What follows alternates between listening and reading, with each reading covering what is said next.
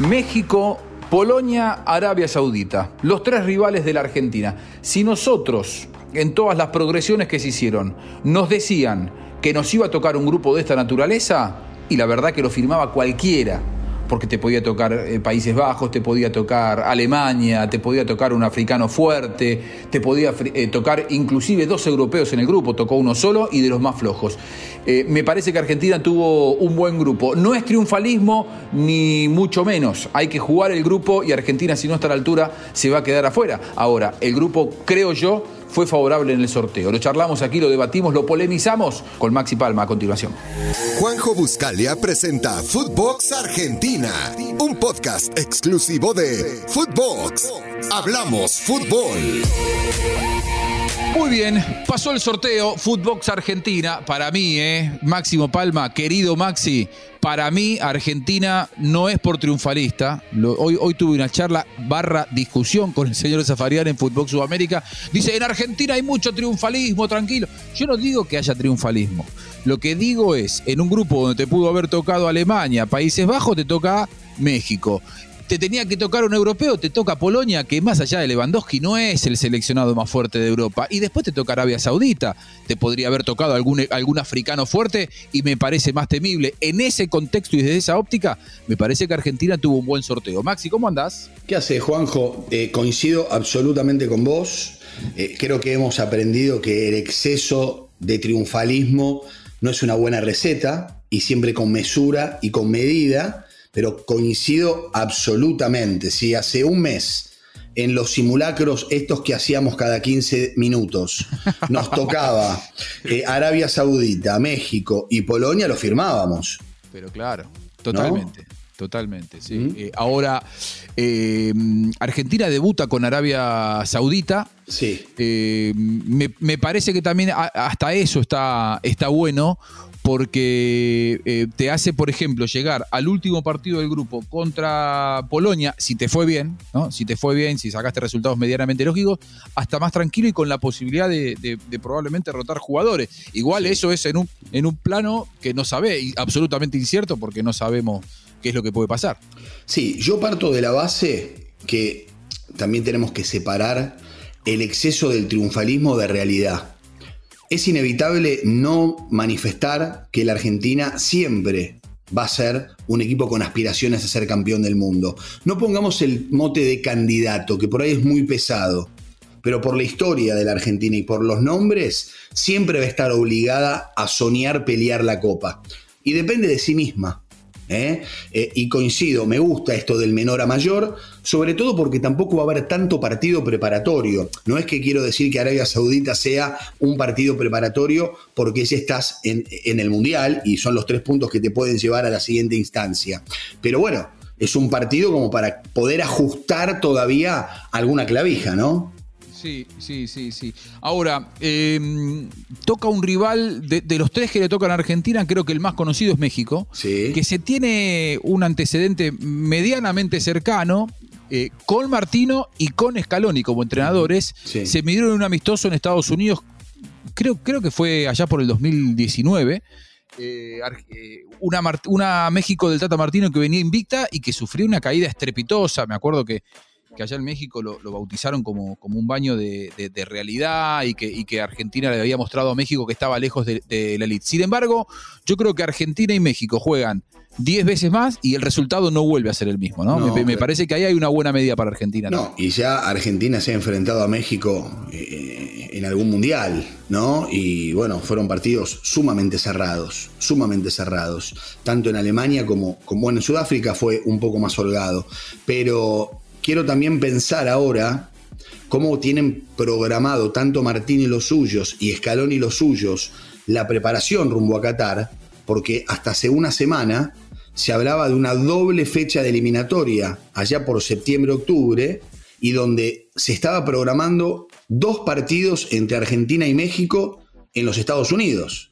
Absolutamente caídos esos, no, esos eso se, cayó. Ah, sí, van a tener que salir a buscar rivales. Claro, claro, porque no, sé si, si, estaba bueno o en los planes de uno y de otro encontrarse antes dos veces, ¿no? Del Mundial. Probablemente Argentina va a tener que ir a buscar, no sé, algún rival centroamericano de los más competitivos que no hayan entrado en el Mundial. Pienso rápidamente en El Salvador, en Honduras. Eh, Panamá. Que puedan tener alguna similitud con México, ¿no? Claro, claro, claro, claro. O lo aprovechará para jugar con algún europeo parecido a, Polonia. No nos olvidemos que además hay eh, Argentina, la fecha de, de junio ya la tiene copada por el partido contra Italia, la finalísima en Wembley, el primero de junio, y después se jugaría aparentemente en los primeros primeros días de junio, posterior al de Italia, el partido con Brasil pendiente de la eliminatoria. Por lo tanto, no te queda otra que la ventana de septiembre. Sí, son cuatro partidos entonces, no más que eso, tal vez alguno que, se pueda colar en el calendario, pero también es poco para todos, es decir, están todos en la misma en este sentido. Sí, tal, cual. A ver, eh, ¿qué, pensará Fer Ceballos, compañero nuestro en Footbox? Él trabaja allí en, en, México, habitualmente integra el panel de, de Modern Soccer, bueno, tiene una actuación muy destacada con nuestro equipo periodístico. Eh, Fer Ceballos, ¿qué se piensa en México de este grupo y de esta, eh, de esta eh, nueva pulseada que se viene entre Argentina y el equipo del Tata Martino? Hola Juanjo, fuerte abrazo y gracias, gracias por invitarme. ¿Qué pienso del grupo? Grupo difícil, grupo complicado, pero grupo en el que creo México tiene posibilidades de avanzar. No olvidemos, desde el Mundial del 94 a la fecha, solo dos países han avanzado siempre la fase de grupos de un Mundial. México y Brasil. Centrarnos en el duelo contra Argentina, evidentemente en México entendemos que, Argentina es un equipo no solo protagonista, sino candidato siempre y más en este mundial a ser campeón del mundo, pero... Eh, yo recuerdo ese 2006 en donde México compitió y si no es por la genialidad de Maxi, quién sabe qué hubiera pasado. Y partido en el que, por cierto, estuvo Scaloni y, lo sufrió. Sabe lo que le puede competir México. Y por otro lado, en el 2010, ese fuera del lugar de Tevez, que estaba a tres metros adelantado y que abrió el marcador. Nos hemos enfrentado tres veces contra ustedes. No, no les hemos ganado ni una. Y tenemos ganas de revancha, mi Juanjo. Me parece que la revancha llega ahora en Qatar 2022. Fuerte abrazo y seguiremos platicando de esto. Bueno, ahí pasaba eh, Fer Ceballos. Me parece que, eh, Maxi, en, líneas generales, eh, a la Argentina todos coincidimos, le tocó un buen grupo, no hay que ir por el lado del triunfalismo. Sin embargo, creo que esto no aumenta la expectativa que Argentina tenía generada en el Mundial, porque suponete que esto, el, grupo, si estás bien y lo podés pasar, y después en octavo de final te podés cruzar con Francia, y Francia te viene a dejar afuera en octavo de final. Exactamente, el, campeón del mundo que a diferencia de otros campeones del mundo, un mundial después, que muchos han hecho papelones, este a Francia está todavía más potente que el mundial anterior. Ha terminado de ajustar mucho más las clavijas, es decir, yo creo que si hay un candidato en este mundial a ganarlo, primero Francia y hay otros tantos. Eh, y después tenés a Dinamarca en ese grupo. Y en caso eventual de mirar al horizonte, tenés que volver a la izquierda del sorteo al grupo A y al grupo B, porque por allá vienen los encuentros de cuartos de final. Sí, hoy, hoy hablábamos con, con Sergio Gorsi y, Sergio decía de eh, A, B, C y D, que es una, una parte del cuadro, digamos, lo que van a llegar, eh, es esos cuatro grupos van a entregar a un finalista del Mundial, A, B, C y D. De ese lado te viene Países Bajos, Inglaterra, Argentina y Francia, supongamos, ¿no? Te, ponía esos cuatro seleccionados. Y dice, del lado de abajo te viene Portugal, Brasil, Bélgica, España, Alemania. Ahí, ya, ahí ya tenés eh, cinco y él sumaba Uruguay. Y bueno, claro, me parecía raro, me parecía raro que Gorsi no lo suma Uruguay con, con, con, lo envalentonado que está ahora con los 12 puntos que logró Alonso. Es verdad. Eh, y, entonces te dice, la parte baja de la, o la parte derecha del cuadro es más complicada porque de un lado tenés cuatro grandes y del otro lado tenés seis grandes o seis favoritos, por lo tanto, eh, decía que ese lado va a ser, va a ser más, más difícil. Me parece que a Brasil le tocó un grupo tremendo. Tremendo grupo de Brasil. Suiza, Serbia y Camerún es, durísimo. Durísimo el grupo de Brasil. Eh, no hay grupo de la muerte, pero es el más complicado. Yo creo que es un grupo bien complejo donde el equipo de Tite no, se va a poder relajar eh, desde, desde que pone un pie en Qatar, porque son equipos muy complejos, muy complejos. Suiza eh, es muy complicado, muy complicado. siempre los africanos le hacen la vida imposible a los demás. Pero Brasil creo también hoy llega un escalón arriba de cómo llegó a Rusia. ¿Mm? Ha sabido también Tite cambiar a tiempo, eh, tiene jóvenes valiosos este, que hoy están brillando en sus equipos y verla a Brasil en la eliminatoria sudamericana como despedazó rivales, salvo la Argentina, también la pone un escalón arriba. ¿eh? Sí, Italia y Portugal en la eliminatoria europea eran eh, número puesto para llegar directo al Mundial, sin embargo los dos fueron a repechaje. Portugal entró, Italia se quedó afuera. ¿Y sabes quiénes son los dos seleccionados que sorprendieron y mandaron a estos dos grandes al repechaje? Suiza y Serbia. Ellos dos que están en el grupo de Brasil. Así que es un grupo complicado con, encima el agregado que vos bien marcabas de, Camerún y sus buenas eh, actuaciones. Em, estuviste en Modern Soccer. Eh, Maxi, con nuestros colegas en, en Footbox eh, México. ¿Te parece que escuchemos algunas partecitas de lo que fue? Se puso picante en un momento. ¿eh? Se puso picante en un momento. Se puso picante. Lindo, estuvo lindo. Como, como siempre vos, eh, rupturista, Maxi. Como siempre, rupturista. Pero no lo cuentes vos, escuchemos. ¿Crees que México le puede competir a Argentina en el Mundial, Maxi? ¿O, ven a México como un rival accesible y fácil? No, no, para nada. Y más, lo, atento a lo que tú dices. Primero, eh, ya también México se ha sacado la presión de, clasificar. Ya México está en el Mundial igual que todos. ¿sí?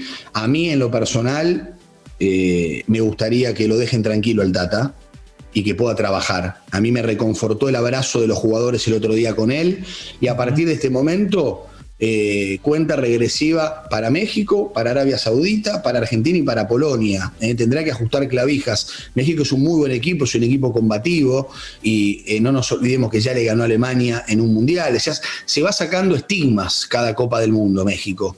Maxi, el fútbol le debe un mundial a Messi y creo que este es el bueno.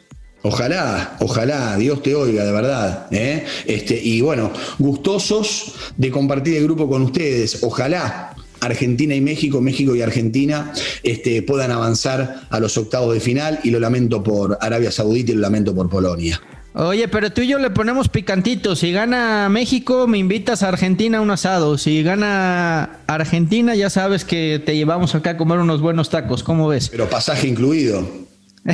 obviamente. Ah, obviamente, Maxi. Bueno, muy bien, me parece bien, empezó a ahorrar. Mira la fe que le tengo al Tata, ¿eh? Veo, veo las ganas que tenés de venir a comer un rico asado a la Argentina y me parece muy, muy bien. Ahora, más allá de este microclima que genera los comentarios entre Argentina y México y los enfrentamientos pasados, yo hoy escuchaba a los colegas que tuvieron la suerte de estar en el sorteo del Mundial Maxi y hay algo que a mí me llama la atención, no sea cosa que después los europeos se sorprendan, todos marcaban que para Europa eh, eh, casi lo que puedan aportar en cuanto a favoritismo Argentina y Brasil no cuenta demasiado. Que, que en Europa se habla de un campeón europeo. No sea cosa que se sorprendan dentro de siete meses, ¿no? Mejor, dejarlos tranquilos, que hablen de ellos. ¿eh? Nosotros, el otro día tuvimos una discusión, ¿te acordás vos? Con, con Oscar y, no me acuerdo si era Sergio o Milena, donde yo sí te decía que creía, y lo sigo sosteniendo, que Europa está un escalón y medio arriba de Sudamérica. Pero también lo, lo reafirmaba